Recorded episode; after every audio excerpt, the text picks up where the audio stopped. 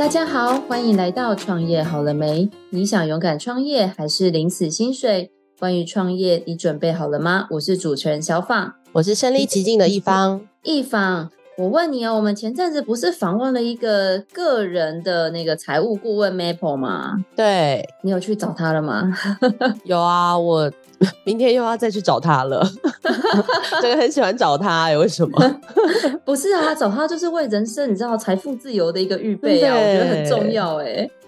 对啊，那你知道吗？他帮我检视我的个人的资产的时候，他发现说，哎，其实我算是有点理财规划，但他就是觉得我的风险有点高。那我就问他说，嗯，风险有点高的意思是，比如说我公司会倒之类吗？哎，然后他说不是啊，是因为他说我的那个医疗保险没有很足够，所以好像我如果有一天我生病了，不能工作了，那这样子我可能就会把我这辈子赚的钱全部都赔在医药费里面，所以他就介绍我。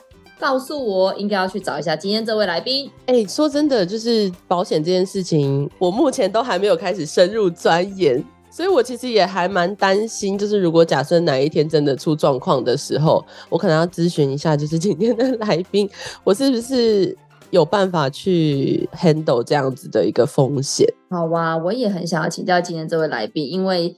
就是你知道，之前跟一方私下聊的时候，他就有跟我说，他不想要保保险，是因为他听多很多那种理赔鬼故事。等一下也可以来访问我们今天的来宾，我们来欢迎我们的公盛保金的事业部经理陈燕如 Matt，欢迎燕如。嗨，大家好，那个我是陈燕如 Matt，很高兴今天来这边跟大家聊保险哦。刚刚听到两位主持人讲到，都有去做理财规划。那其实保险啊，是在理财规划里面很重要的一环，就好像我们盖房子在打地基一样。那我经常用一个比喻啊，就是说我们人的身体就好像一台赚钱的机器。那这么重要的机器，我们是不是应该要为它买保险？就以防万一发生故障的时候，那应该要怎么办？那我简单的介绍说，我们买医疗保险主要分三个面向，因为事情发生的时候，我们不知道会从哪个面向来。那这三个面向，这个分别是责任，那还有住院中的医疗，那还有就是出院，出院之后我们还没有办法回到职场上面，重病重残三个部分。那我来教大家。应该要如何的量化做评估？就是要买的多、买的少，还是买的刚刚好？Matt 有点好奇，什么叫做买的多、买的少、买的刚刚好？因为这么说好了，像我从以前到现在啊，我从很小很小很小的时候，尤其像是以前很多都会。什么？我的阿姆啦，我们家是我的 M 大伯母在做保单，然后就看到他常常拿保险来我们家，那我爸就来签名，然后我又一阵子记得我爸说什么啊，这个保险都不适用啦，那以前那个 M 都乱推啦，然后就解约一堆，然后后来我妈妈又自己做保险，然后又签了很多的保单，可是你看到这一次。这个 Maple 帮我检视我的保单的时候，又跟我说：“哎，你很多都没买到。”然后我就心中很多问号、问号、问号。我就问我爸说：“你当初让我帮我买什么东西？不是说我缴很多保费吗？怎么现在人家跟我说他都没有办法来 cover 我的这些医疗的这些理赔？那可不可以请 Mate 跟我们解释一下，到底这个是什么状况呢？”金融制度的关系，所以就很多的理财都跟保险下去做结合，然后在。加上一些基金，那还有一些金融商品在引进，还有法规的制度上跟欧美不太一样。那最常看到的，我帮客人做保单检视，也很常看到说，哎，我一年保费缴五六十万，大家觉得五六十万是不是还蛮高的一个数字？感觉超多的，对，超多的哈。对，那。我们在买保险的时候，都会先跟客人去讨论说：“哎，啊，你今天你为什么想买保险？你有害怕什么样的事情吗？”那想当然尔，他买那么高，这一定大部分都是去买储蓄险。那所谓的储蓄险，那个可能就是说，你缴了钱之后，然后它就会一直不断的一直去增值。那我们要退休的时候，才开始去做部分解约，把钱给拿回来。这个算是理财型的一种。可是我们在一开始买的时候，我们必须要买医疗保险来保障。就好像我在前两三年，我买了房子，那我背了房屋贷款，那大家觉得说这个房贷对于我算是资产还是负债呢？嗯，资产吗？负债，可能观点不一样。两位讲的都对，因为其实有很多的资产它夹杂着负债。像我的房贷金额，我还有一千五百万，我还没有去缴完它啊。可是我的房屋的市价是两千万。那我们常常都会把我们个人，就好像如何把一个人去打造成一个值得投资的公司。那每一个公司都会帮自己去制作财务报表。那今天说，当我突然去走掉的时候，那我的房子这一千五百万的贷款，这留给我太太一个人去缴，她一定是缴不出来啊。那这个房子她还有没有办法住呢？哦，其实是没有办法的，因为一个月要缴六万多块的贷款，那个是缴不出来的。所以呢，这个就是责任我们要去评估的部分。再来第二个，在住院中所会产生的医疗费用，这个也就是大家所讲的，就是说发生事情都不会去做理赔。那在这一块的部分呢、我们是去补健保的不足。我们要晓得说，现在健保的制度是发生事情，我们的住院天数会越来越短。我一个癌症的开刀，可能只有住院三天到五天，他就叫你去出院了。可是我们的自费项目却越来越高，所以一个住院花个二十万或者三十万，在现在是非常有可能去发生的。就好像大家就耳熟能详的达文西手术，它基本开一个刀大概就要二十万去起跳，那到底什么样的险种可以来 cover 这个达文西手术呢？那其实，在我们医疗保险中有一个险种叫做实支实付。所谓实支实付，就是说你的收据是多少钱，那保险公司就理赔给你多少钱。那在现在的方式，通常都会建议客户要买两家以上的实支实付，那保额分别是十五万。那我我今天举一个简单的例子，就是说，因为膝盖有问题，那我去动达文西手术，医院开给我的收据是二十万元。那今天 A 保险公司我的实支实付上限，我买了十五万。那我 B 保险公司，我买的实支实付上限也是十五万。那我们来开始对照看看，我买的这个十支十付，它到底会理赔我多少钱呢？二十万已经超过 A 保险公司的十五万，所以 A 保险公司它就会给我十五万。那 B 保险公司它也会给我十五万，所以说这两家加起来，它总共理赔了我三十万。那可是我实际上达文西的手术，我只花多少费用呢？二十万。那多出来的十万就可以当做是，哎，我们还没有办法立即回复到职场上班多的这一笔休养的费用。那 Mate，我想要问你哦，因为像那个 Maple 跟我讲的嘛，他就说保险最重要的意义是在于说，第一个当然是像我们，呃，你刚刚说的那些手术啊、开刀啊、住院啊，甚至是像我的股东之前他们住院还要请看护嘛，因为我不可能就是或者家人不可能都不上班来照顾我，那这个就是你刚刚讲真的要花出去的钱。但是这样子的话，Maple 说，可是你要想啊，你如果生病，你就不能够。甚至说不要说生病啊，比如说我这样你要生小孩，我可能要坐月子，我就没有办法去上班。那像你们对于像这种收入的部分，你们是怎么样来规划做避险？我先以一般哦，就是出了院还没有办法立刻恢复到职场上面的话，那通常是比较严重的疾病。那大家想想看，就比较严重的疾病，那可能会是什么呢？癌症吗？要开刀的？对，可能是癌症。也有可能是中风，这这些都是需要一段时间的去休养。那以这个癌症跟中风的话，以现在的话，大部分是用一个叫做重大伤病险，那过来做 cover。到底每个人要买多少才是符合呢？哦，那我们要去评估说我们的收入是多少钱。假设说我一年的收入是一百万，那今天我得癌症了，我第一年的收入就没有了，因为我一定会去积极的做治疗。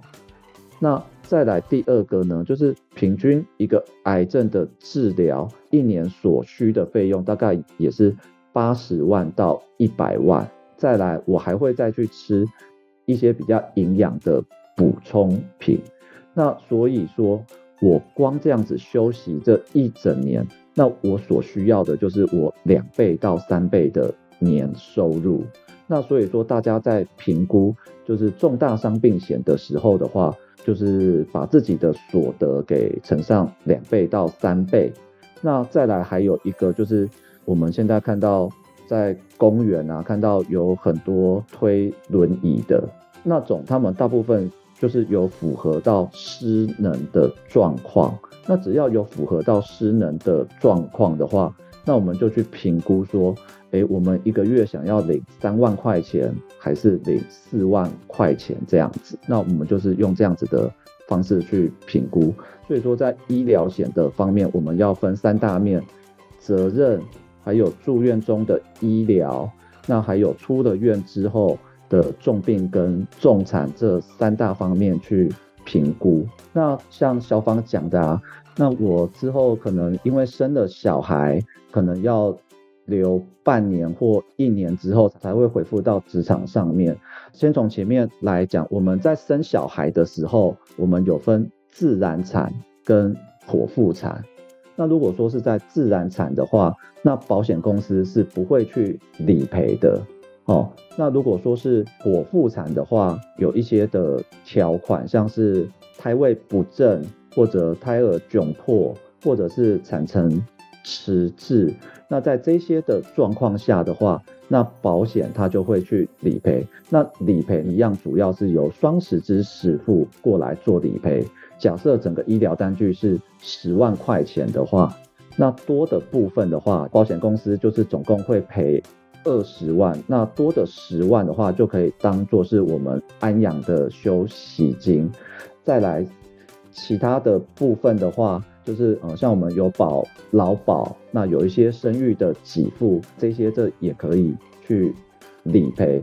那至于说还要再休息更久的话，就是需要像整体的财务评估，就是需要稍微先试算需要多少的费用。从这个实支实付的部分呢、有几个问题想要问一下 Matt，就是说，呃，因为呃时代在。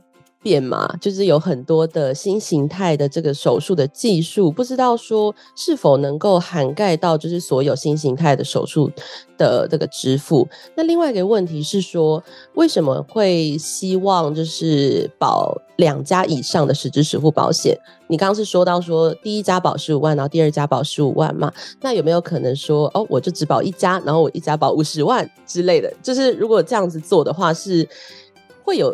呃，相对应的风险吗？还是为什么有其他原因，就是需要保两家？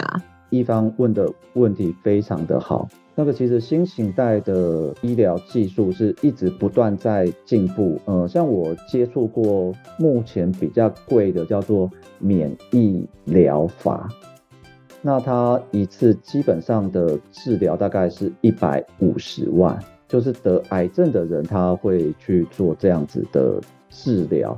那我们来推照看看，哈，得癌症的人比较有钱，他会用免疫疗法来做治疗。那我们的医疗险种，那不外乎就是实支实付癌症险跟重大伤病险，就是这些的险种。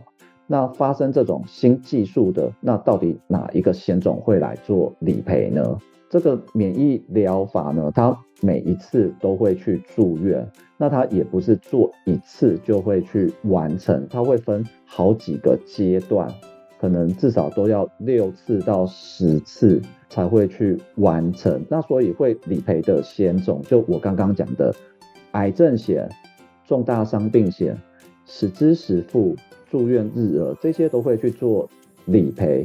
那如果说像癌症险，它有去区分，就是说我每一次住院，他给我三千块钱，而我初次离癌，他给我十万块钱，大家觉得这个会有很大的帮忙吗？好像还好诶，听起来。对，其实就还好，那个帮不太了什么忙。好，那再来一个险种叫做重大伤病险，那它就是说。好，第一次发现得癌症就是检不齐全相关资料的时候，那假设我有买个三百万，那就是资料齐全了，那保险公司就直接给你三百万，那你后面想要怎么样去使用，就保险公司通通都不会去管你。那大家觉得这个重大伤病险对于这个一百五十万的免疫疗法，它有帮得到忙吗？有，加减有。加减有嘛？对，因为它一大笔钱，它可以去 cover 这笔比较大的费用。好，所以就是重大伤病险就是适合这种新形态的疗法。好，那还有再来，因为这种新形态的疗法，它几乎都要住院，它收据的费用可以分阶段的去开，就好像就买房子分期付款嘛。对，就是分十期或分二十四期。那这个一百五十万，如果说分十期去付款的话，那是不是就一次就十五万、十五万、十五万？那这样子实支实付，那它就是专门在理赔住院收据的部分。所以就是针对这一方刚刚讲的，就是新形态的疗法会有哪些的险种过来做理赔？那再来第二个呢？实支实付是买一家就好，那还是买两家会比较好呢？买保险嘛，就是你买多少的保额，那就会去付出相对应的保费。我们在看保险的时候，我们重视两个，就是一个是损失的频率跟损失的幅度。那我们 care 的是事情发生比较少，可是它幅度会比较高的，就是说像刚刚去讲到的，说，诶，我如果说是比较小的病，那假设说，诶，我去做一个白内障的手术好了，哦，哦，就白内障的手术大概十万块到十二万块钱，那我如果说我买一家。实支实付，我直接把保额给买到三十万的话，那我去做一个十万块的白内障手术的话，那他就理赔多少钱？十万块钱。我如果说去拆成两家下来买的话，我去做十万块的白内障手术，就会 A 保险公司给十万，B 保险公司也给十万，就是总共理赔二十万块。可是我一样就是付差不多的保费就可以得到这样子的保障，不知道这样子有没有回答到一方的问题？有，听起来就是你如果用一个砸重本的方式，就是保其中一家的话，你反而只能拿到一次。但是你如果以保费就是相对小的情况下去保很多家的话，你可以重复得到，因为你每一家都会理赔给你，重复得到的钱就会比较高。对，那再跟大家再分享一个啊，就是说。我们买医疗险的预算，那到底应该要如何的去评估呢？两个观念跟大家讲，一个叫做双十法则。双十法则呢，就是说，呃，就是我的保额，就是我走掉了，就是至少要有我年收入的十倍，保费占我年所得的十分之一以下。就是这个叫做双十法则，再来一个呢，它有点类似是财务规划的概念，就是我们每个月的收入进来，我们这些的有限资源应该要如何的去做分配？那它叫做理财六三一法则。这个理财六三一法则其实非常的重要哦。它到底是什么呢？就是说，我们所得的六十趴，我们拿来去支付我们的食衣住行、娱乐这些的费用。那另外的三十趴，因为我们现在都开始要买房子，开始要买车子，要开始去存我们的退休金。那这个三十趴就是要拿来做我们就理财的规划。那剩下的十趴就是做医疗险的规划。那我问一下 Matt，你刚刚有讲到说就是六三一法则，那那三十趴的这一个呃理财规划是要怎么做呢？那在这个三十趴的部分呢、啊，那个假设说我一个月收入是十万块钱，那我的三十趴去划分出来的话，那大概就是三万块钱。那在这个三万块钱，我们要去区分出来，就是我们要有保命钱、储蓄钱、投资钱跟投机钱。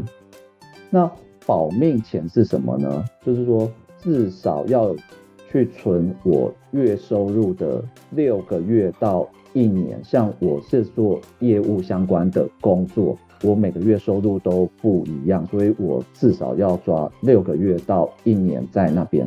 再来第二个叫做储蓄钱，就是我会有这两年到三年，就是我必定要去支出的部分。呃，像是说我三年之后我要换一台车子，那我的这台车子必须要先去把它给存好吧。那再来投资钱的话，那会比较牵涉到比较是中期跟长期，就是。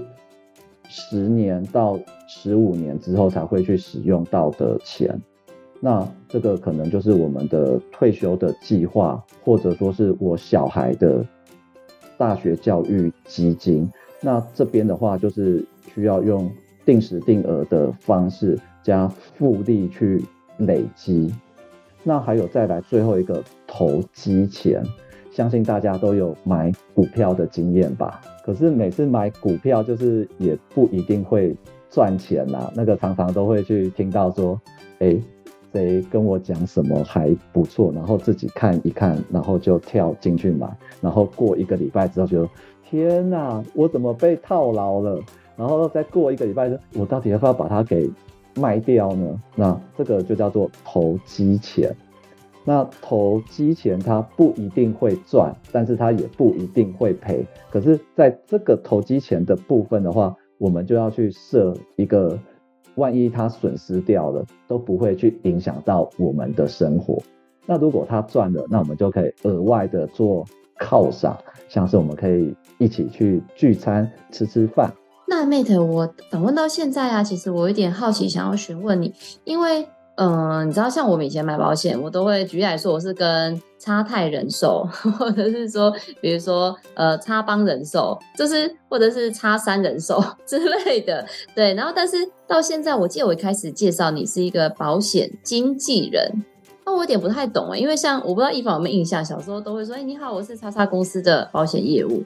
好像从头到尾到现在，好像都没有听到你在卖哪一家公司的保险。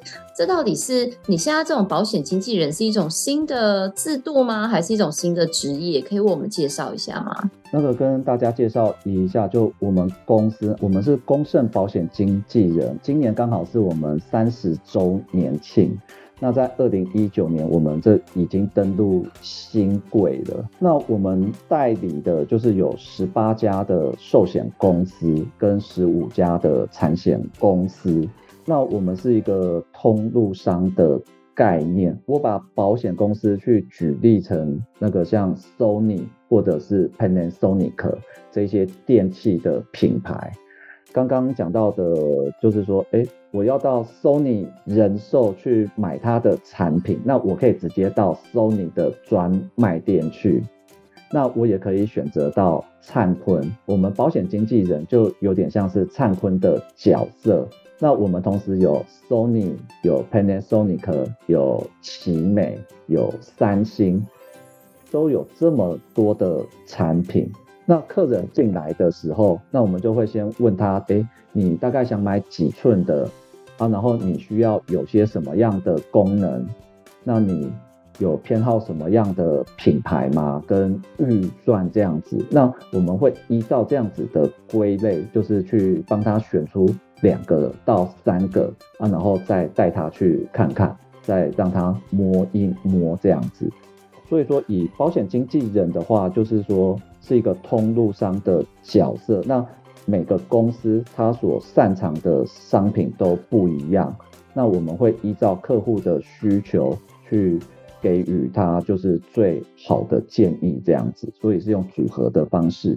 那想要问一下 Matt，为什么会踏入到保险经纪人的这个行列里面呢？是因为你过去是有相关的一个财务方面的工作经验吗？还是是因为什么样的原因，就是进来这个产业的呢？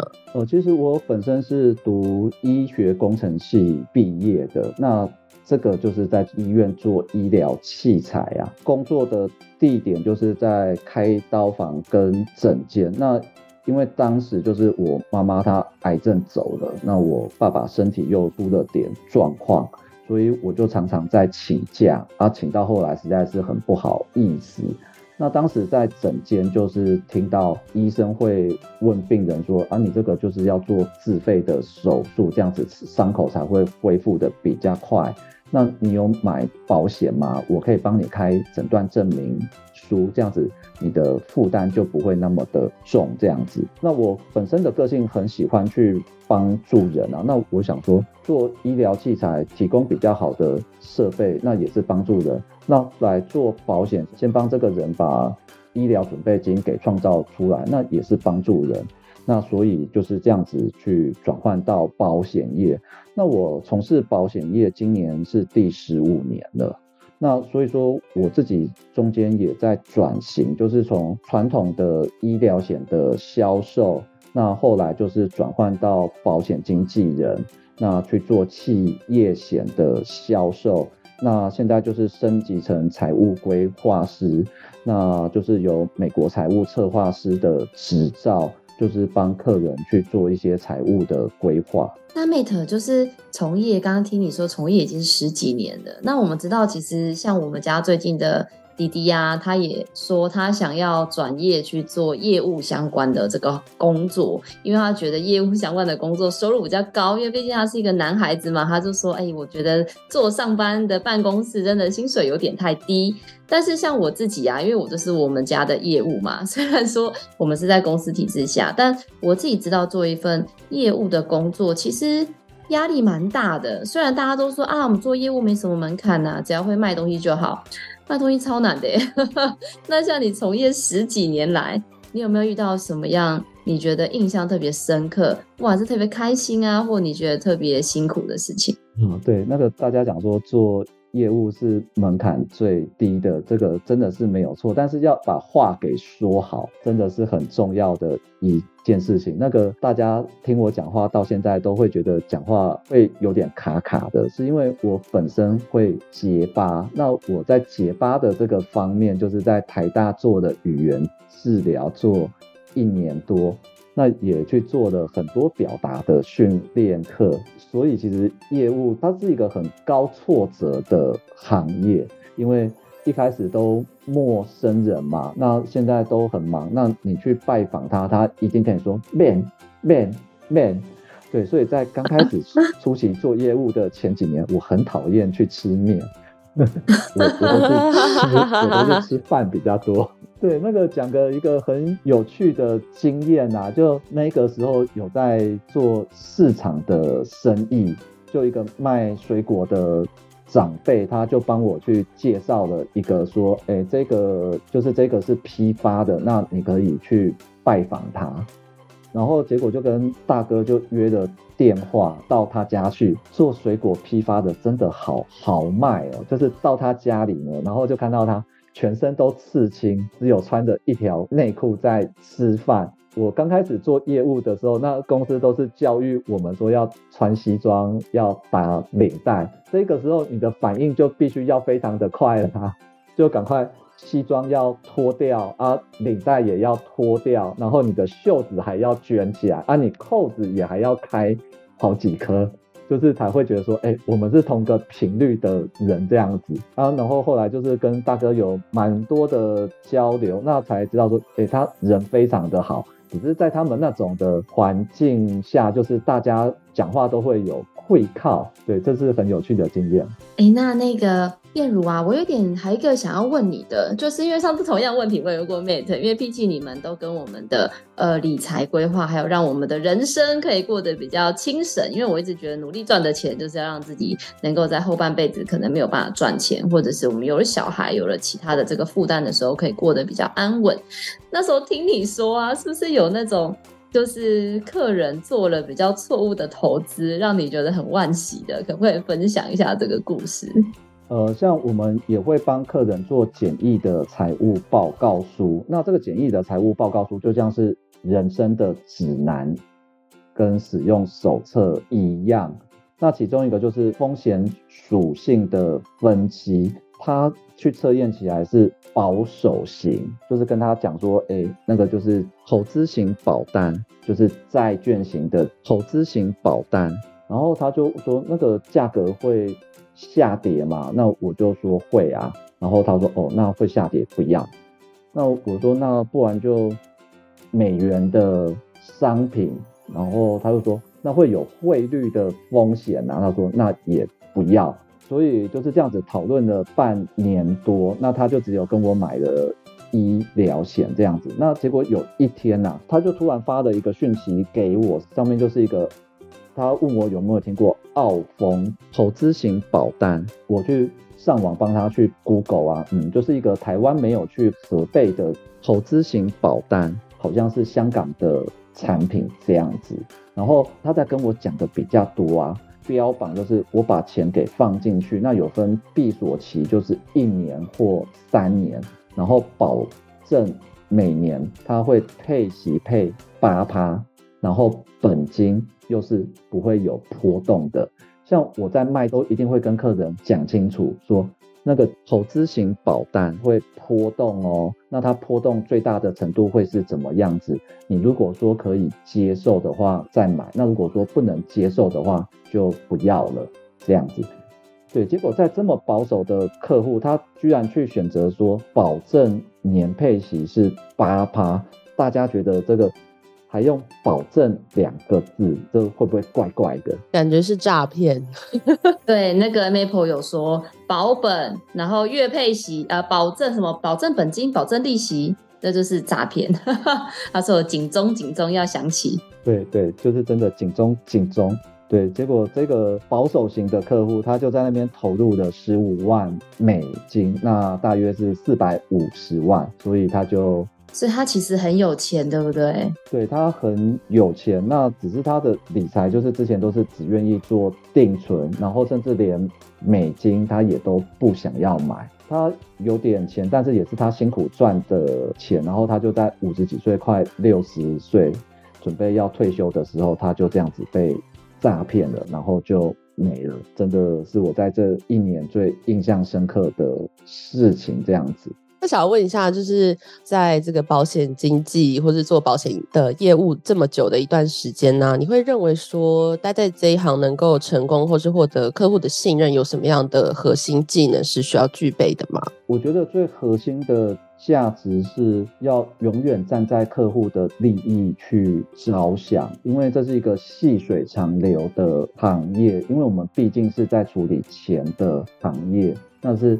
需要信任感的建立，那信任感的建立本来就要时间嘛，不可能见一次面就给你一百万或两百万这样子，所以要站在客人的核心利益去着想，然后再来就是说，我们必须要不断的去进修，像是一些市场的走势，那还有这一些的法规这样子，那对于。说想要入这个行业的人的话，呃，我可以说他可以赚到不少钱，他可以让你时间自由、心情自由，那也可以让你财务自由的事业。那可是，在工作的前三年，真的非常的辛苦，因为你专业不懂，需要花半年到一年的时间，那好好的去建立，还有你的客户对你。都一定会有观察期啊，想说你才刚来做啊，你会不会做得久？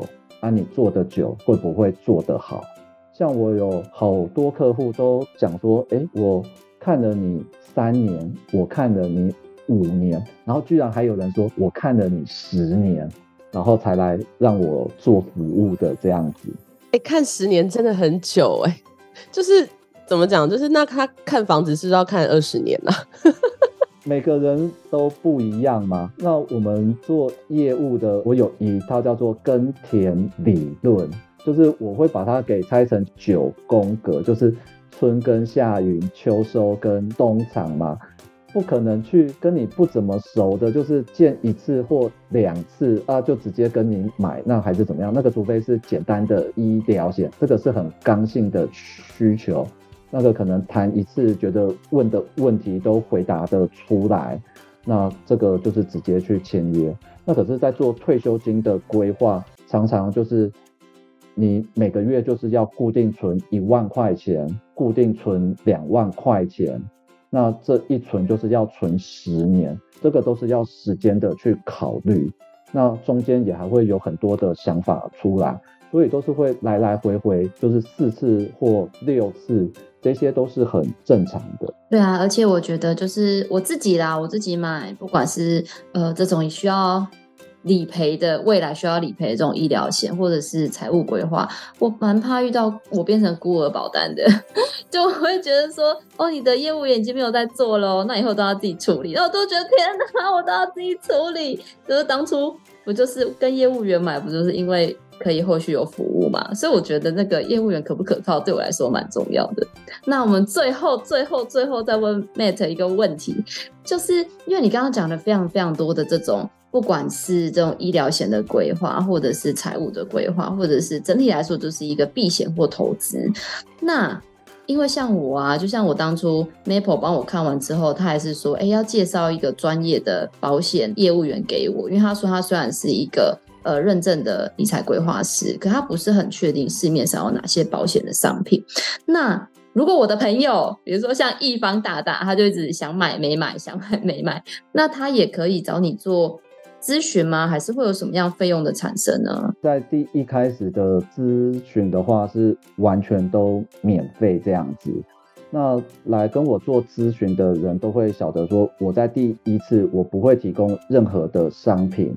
那我也不会做任何的销售，那都是以需求分析为准，这样子就好像我前面最一开始的去讲到说，要买的多、买的少，还是买的刚刚好，那个就是需要去聊的，就好像说住院想要住单人病房或双人病房，那那个大概需要多少钱？先帮他把这些的数字给量化出来啊，然后再去晓得说。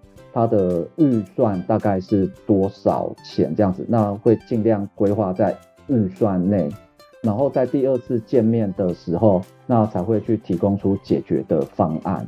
那那然后都会几乎在预算内去达成。那少数的个案中，他没有办法在预算内去达成的话，就会先跟他沟通说。哎，万一没有办法去达成的话，你的先后顺序是怎么样子？是哪一个先去降低？那或者说你要再提高预算，那还是怎么样子的？总之呢，在医疗险的规划会尽量帮客户去控管在年所得的十趴之内。一方，你听完有没有觉得对于你那个保险鬼故事有没有多一分分的安全感？好像就没有那么害怕嘞，因为我觉得好像朋友跟我说的原因，可能是因为他们真的是没有保的那么的全面，然后导致说他付出了这么多的保险金，每年花了好几万，可是却没有给付的情况。那我觉得应该是资讯不够足够，才会造成这样子的 状况。而且你知道吗？我在解释之前啊，就是。Maple 帮我看到是说，哦，我弄了一个实支实付，它是一个在我什么什么保险下面的附约，然后他就说你这个很贵呢，可是保障又很少，然后后来就去找了燕鲁之后，他就推荐我两个保险，然后这两个保险的 CP 值就比我原本那个赴约就是高很多，所以我就很感谢他，人很好哦，就是因为。Mate 刚刚有说嘛，他就说，因为他有一点点就是在表达上不是这么样的流畅，所以他超感人的。他为了怕我听不清楚，他每一次都会亲自带着保单来找我，然后一个一个跟我确认我有没有了解清楚。我觉得超甘心的。一般都是业务员，就是电话讲讲说哦好没问题，然后来发给你，就说哦那就寄过去签名哦。没有，我每次都会看他本人，我都觉得哇，怎么有这么好的业务员？好棒哦！天哪，那成交率感觉真的会很不错。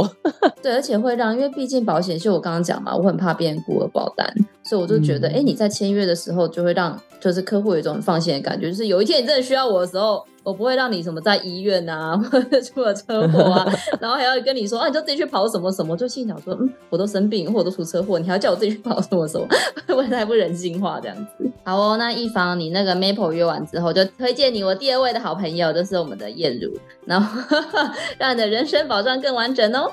好哦，那我们也非常谢谢 Mate 今天跟我们分享了很多他在这个保险的行业，从他一入行的一个故事，到后面他对于这个保险很完整的规划，不管是在财务上的，或者是说在医疗上的，或者是很多跟人生息息相关，这个投资也好，避险也好，也希望可以提供大家有很多的一个启发。那当然，如果你想要来当我们的。保险业务或者保险经纪人的话，我们相信 Mate 的故事也可以带给你非常多的经验的一个分享哦。那当然，不管是想要买保单，或者是你想要进入相关的行业，燕如呢是我非常多年的好朋友。然后呢，他对人也非常的热情。大家如何任何的需要的话，也都可以透过我们下面的联络资讯来联系我们的燕如。相信燕如都非常的乐意为大家解惑跟为大家服务。